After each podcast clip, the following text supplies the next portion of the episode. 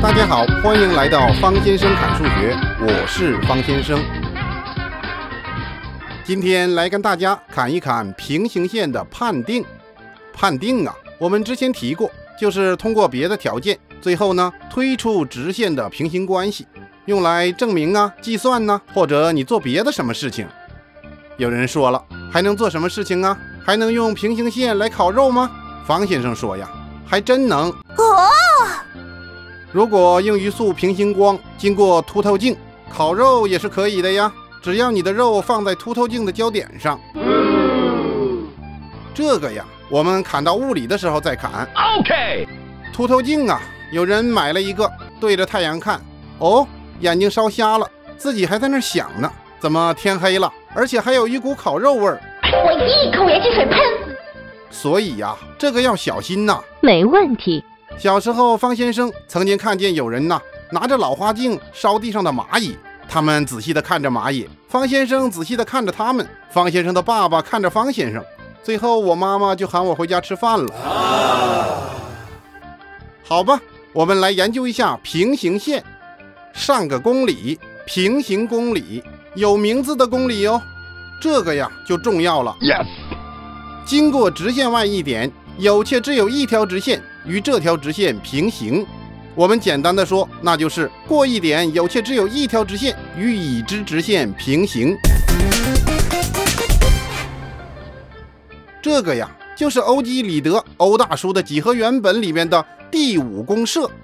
这个公设呀，我说一下，那个时候公设和公理它是分开的，现在我们就不分了，公设也是公理，公理也是公设。好惨啊！方先生看了徐光启和利玛窦他们翻译的那个版本，两个人呢，方先生之前也砍过。嗯，利玛窦呢，我们说的多，没怎么提这徐光启呀。其实啊，他也是个牛人呐。他呀，语文、数学都厉害的学霸呀，曾任礼部尚书，那就相当于现在的中央宣传部部长兼外交部长兼教育部长兼文化部长，厉害吧？几何这个词啊，就是徐光启他在翻译的时候他取的，好厉害呀！徐光启翻译完前面六卷之后啊，老爹就去世了，结果呢，回家守孝三年。听众朋友，发现没有？厉害的徐光启呀，也是个孝顺的孩子啊。百善孝为先呐。这个老徐守完孝之后啊，回来一看，哦，利玛窦死了，没有知音了呀。这笔触折了，也没有感觉了，也就没有再翻译了。所以几何原本的后九卷呢，他的翻译工作推迟了两百年。悲剧呀！它是由清代的数学家李善兰和英国人韦列雅利他们两个合作完成的。欧几里得就这样来到了中国，来到了我们的教材，和我们结下了不解之缘。你要我的心理准备好不好？从此以后啊，同学们就开始了学习欧几里得的生涯，从初中到高中，甚至到大学，在学习中摇曳，在做题中徘徊，幸福和痛苦同在呀。修身养性。这平行公理呀，就是欧大叔送给我们的小礼物。那我们怎么证明它呢？不好证明吧？嗯，没有办法的几何题呀，我们就只有出大招了。打开任督二脉，打开你的天眼，沐浴更衣，有请大招反证法。已绝望。我们假设过直线 L Y 有一点 A，那么有两条直线，我们就做 B 平行于 L，C 平行于 L。那么 B 与 C 就重合了，所以为一了吧？证明完毕。这里我们强调啊，存在性和唯一性它是不一样的。哦，这存在性啊，它说的是一定有；那唯一性呢，他说的是只有一条。你比方说，老王有个儿子，这说明存在性啊；老王有唯一的儿子旺财，这说明唯一性啊。没毛病。如果咱不说这唯一呀，那老王还有可能有另外的儿子。嗯，什么望月呀、望江南呐、望天门山呐。所以呀，存在性和唯一性它是两码事，要分别在问题当中进行研究。当然了，这平行公理呀有个推论，给你的麻烦开个价吧。推论呐，就是和这个公理呀关系非常密切的，轻轻一推就能够论证出来了，又很重要的。Yes。有一次，方先生在面授课上，我说：“同学们，举个例子，举个推论的例子。”有个同学站起来给我说：“说这人呐，他主要做什么事情啊？吃饭、睡觉、上班和玩。”于是产生了一个式子：人等于吃饭加上睡觉加上上班加上玩。那猪呢？猪每天就是吃饭睡觉。于是呢，得出一个式子：猪等于吃饭加睡觉。把上面两个式子代入一下，那么就出现了人等于猪加上上班加上玩。再把上面的式子移项。把玩移到左边，就变成了人减去玩等于猪加上上班，所以得出结论：不懂得玩的人呢，那就等于上班的猪。方先生摸摸脑袋，思考了很久啊，发现好像还有几分道理。我估计呀，这个同学就是未来的数学家，不，他应该是个哲学家。我们再来研究平行公理的推论。如果两条直线都与第三条直线平行，那么这两条直线互相平行。简单的说呀，平行于同一直线的两条直线平行。你比方说，B 平行于 A，C 平行于 A，所以 B 就平行于 C。这个推论也得证明啊。当然。那怎么证明啊？那就用推出这个推论的公理吧。Yes。推论的老爹就是原来的公理呀。嗯，初中阶段我们就在一个平面内进行研究，怎么办呢？咱们就假设它不平行，就只有相交了。假设交点是 A，那么过点 A 呀，就有两条直线与已知直线平行了，这就和平行公理矛盾了呀。嗯，又是反证法吧？对了，有的听众说呀，方先生，你是不是要反到底呀？咱们啊，先反几个。感受一下这反证法，我们接下来再总结。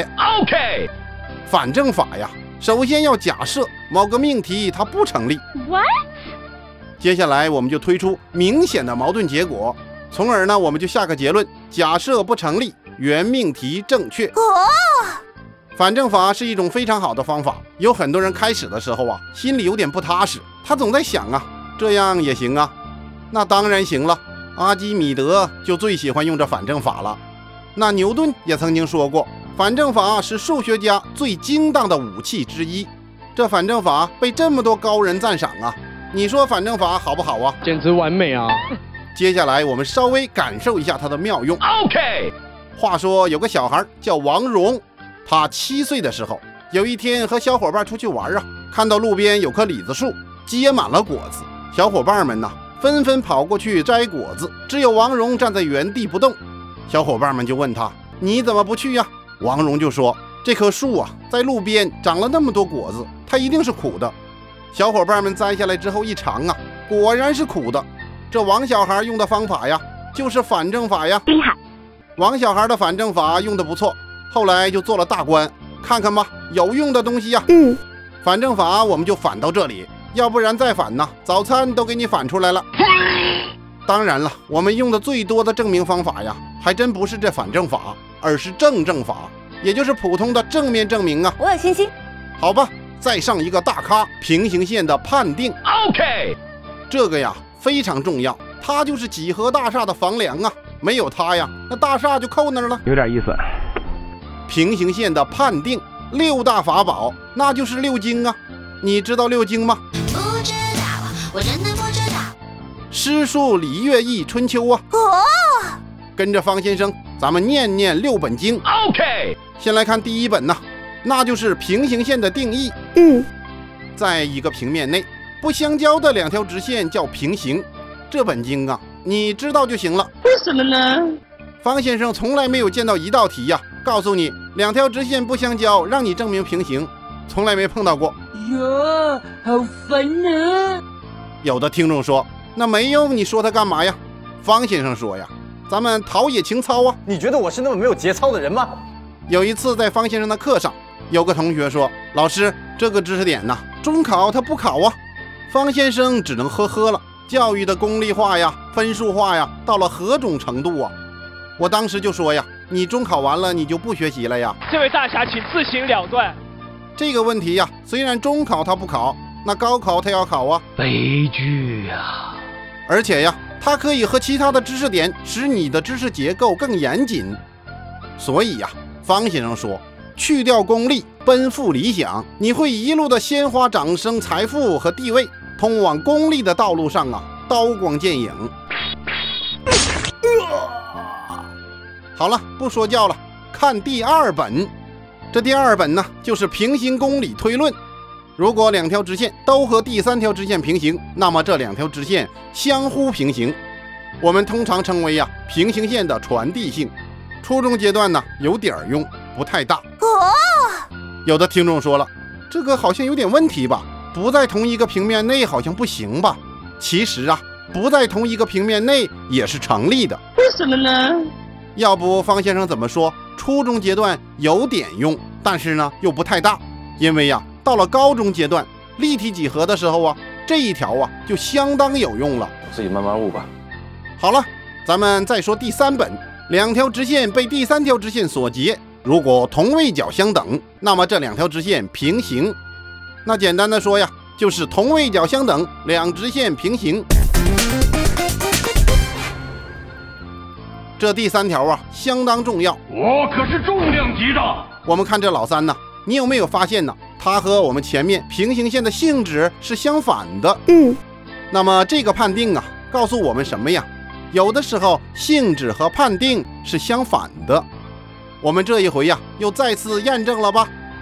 这次呢，也是我们和判定第一次握手。后面还有全等的判定啊，相似的判定啊，平行四边形的判定啊。非常有用，真心不错。有的人说了，那有什么用啊？陶冶情操，净化心灵啊，还真是，而且还能提高考试成绩，增强老师和父母对你的表扬次数和同学们对你的羡慕目光，有用吧？嗯。所以呀，看到这同位角相等，马上想到两条直线平行。我们再来念第四本，两条直线被第三条直线所截。如果内错角相等，那么这两条直线平行。简单的说呀，那就是内错角相等，两直线平行，很有用吧？好了，再来第五本，两条直线被第三条直线所截，如果同旁内角互补，那么两条直线平行。简单的说呀，那就是同旁内角互补，两直线平行。我把这老四和老五这两本经一起念了，因为这两条啊用处差不多。当然，也有人这么说，说这第四条和第五条啊，是不是是按照第三条推出来的呀？我觉得呀，你这么理解也是可以的。原因是什么呀？他们可以互相转化呀。我只相信我自己的眼睛。当然呐，在具体做题的时候，咱不用搞得这么麻烦，你直接用就行了。OK，咱们再来第六本。平面内垂直于同一直线的两条直线平行，这个结论呢，是不是通过上面可以推导出来呀？嗯，它呀有点用。哦，我们现在呀就要开始养成把定理掌握在脑子中，用的时候犹如探囊取物，歘拿出来了。这么能，你咋不上天呢？有人说呀，那我要不要逐字逐句的把它背下来呀？方先生说呀，不用，是掌握。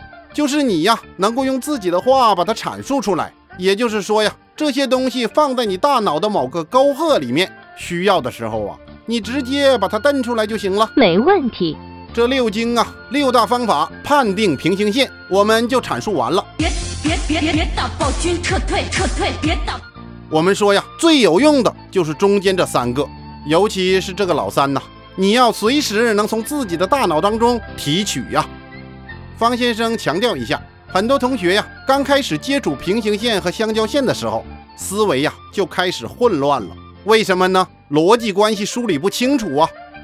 因为所以呀，他来回颠倒，废话太多，啰嗦至极呀。证明的步骤也显得太多了。这个呀，你啰嗦就浪费时间，而且呀，让数学少了美感呐，臃肿之极呀。还有的同学呀。写个因为，然后呢就把所有的条件给它写上去，接下来写个所以，下面就开始下结论了。你跳的步骤也太多了，不完整啊！给人感觉呀，就是写别人的一生。小明生下来死了，草率些了吧？小明绚丽多彩、辉煌灿烂的人生就被你七个字给写没了。好吧，看看方先生是怎么用最严谨的、最精炼的方式把问题和证明给你讲清楚的。OK，考试不丢分呢，看上去还有点美感。你太帅了！你比如说，我们要证明垂直于同一直线的两条直线平行。我们看如图四十五杠一，在这图当中啊，两条平行的直线，还有一条和它们垂直的线，那怎么办呢？我们先把已知条件梳理出来吧。Yes，已知 L 一垂直 L 三，L 二垂直 L 三，求证 L 一平行 L 二。当然了，我们先把两个角给它标出来，我们就标角一、角二。接下来呢，写上证明两个字，或者你写个证也可以呀、就可以开始了。因为所以的旅程就开始了。Yes，因为 L 一垂直 L 三，所以角一等于九十度。同理可证啊，角二等于九十度，所以角一等于角二，所以 L 一平行于 L 二。证明完毕了吧？干脆利索，轻松搞定，满分。完美。证明中的书写问题呀，我们后面专门砍一砍。OK，学好啊，要一辈子；学坏呀，只需一分钟。所以呀，我们要养成好习惯，向心为善，人生就完美了呀。这是多么透彻的领悟啊！这里呀，方先生提醒一下，有的同学呀害怕丢步骤，就不停的往里面加步骤，这个呀也不行啊。为什么呢？那就好比呀，有人觉得玫瑰香啊，但是玫瑰的浓度啊，如果你给它加大，给它放大一万倍，那就是大便的味道啊。咱们呐别把美好的数学证明弄恶心了。Ok 好吧今天就砍到这里。如果需要例题的朋友啊请加入 qq 群六五零五幺零九七。我不记得人来家